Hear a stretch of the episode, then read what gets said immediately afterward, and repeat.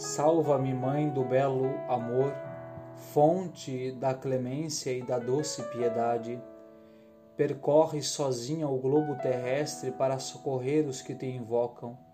Teus caminhos são belos e tuas sendas pacíficas. Em ti reluz a formosura da castidade, a luz da justiça e o esplendor da verdade.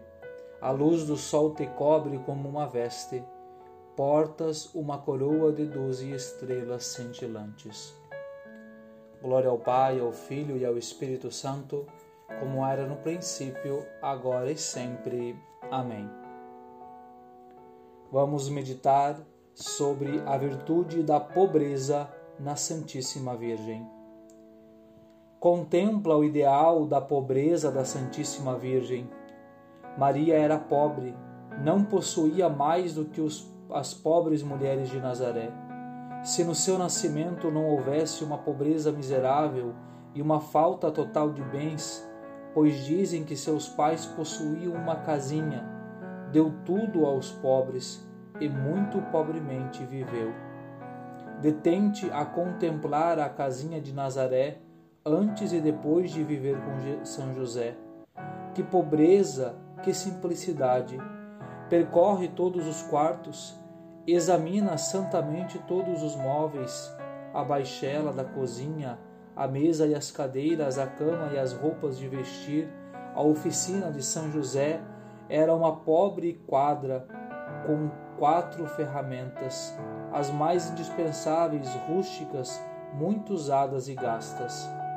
Ali não há mais entradas do que o que diariamente ganha São José.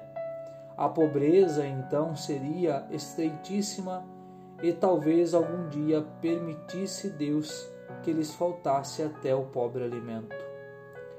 Assiste a uma das refeições da Sagrada Família. Tudo está impregnado de pobreza, temperança. Era sempre assim. Às vezes, porém, tinham que sofrer de maneira mais extraordinária as provações da pobreza. Parece que Deus se recreava naquela pobreza. Recorda a viagem a Belém. Provavelmente São José teria levado ao matrimônio algumas economias que teria feito com esse fim. Era toda a sua esperança para quando nascesse o menino. Com que satisfação as garantia todas as e mais que tivesse para preparar um bercinho jeitoso ao Filho de Deus. A viagem, porém, a Belém suprime todas as suas ilusões, desfaz-lhe os planos e suas pobres economias são gastas na viagem. E pior ainda, para pagar o tribuno cruel, bárbaro, injusto a César. Jesus nascerá não na pobreza, senão na indigência mais extrema, sem casa, sem berço, apenas com uns paninhos. Volto novamente para Nazaré e apenas São José, com o seu trabalho dobrado, consegue outra vez juntar uma pequenina poupança.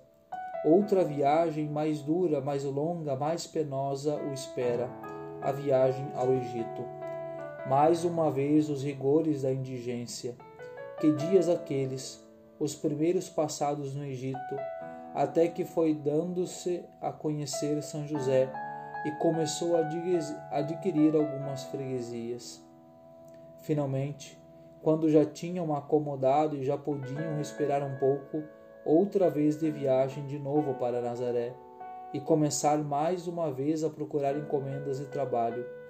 Repara na Santíssima Virgem procurando trabalho para São José, ela que é herdeira da coroa de Davi a imperatriz do céu, a rainha dos anjos e dos homens. Não obstante, que contente, se satisfeita, que a alegria está desposada com a pobreza.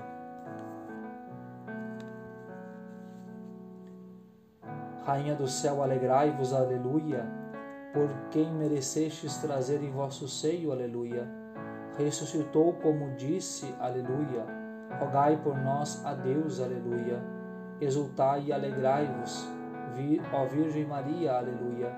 porque o Senhor ressuscitou verdadeiramente. Aleluia. Oremos. Ó Deus, que vos dignastes alegrar o mundo com a ressurreição do vosso Filho Jesus Cristo, Senhor nosso, concedei-nos, vos suplicamos, que por sua mãe, a Virgem Maria, alcancemos as alegrias da vida eterna. Pelo mesmo Jesus Cristo, Senhor nosso. Amém.